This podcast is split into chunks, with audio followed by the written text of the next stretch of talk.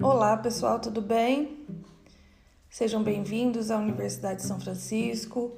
Eu sou a professora Aline Curiel e nós trabalharemos juntos esse semestre no componente curricular de psicofarmacologia.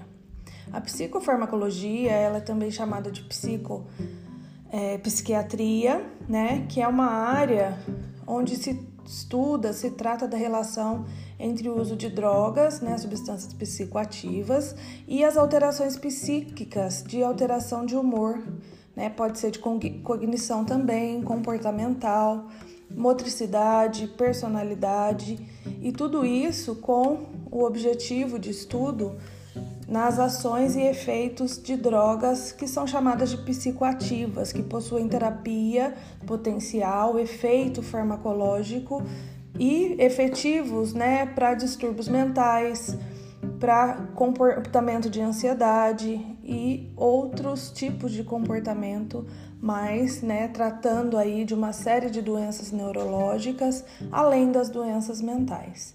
É, esse ramo né, da farmacologia ele está relacionado diretamente com a ação de neurotransmissores, neuro, neuromoduladores, proteínas, mensageiros, etc. Tudo, né, todos os componentes do nosso sistema nervoso central e periférico. Então, nós vamos estudar como isso acontece, né? A, farma, a psicofarmacologia ela é dividida em duas grandes áreas. Primeiro eu tenho a parte da farmacologia geral, que a gente vai ver juntos, e depois eu tenho a, a parte da psicofarmacologia em si, que entra numa parte da farmacologia que é chamada de farmacodinâmica, onde a gente estuda as drogas psicoativas, as origens dessas drogas, quais as ações no sistema nervoso central.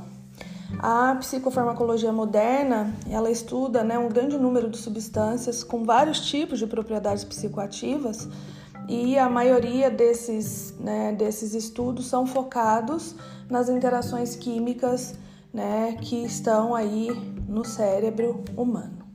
Encontro vocês na aula remota. Um abraço e até lá!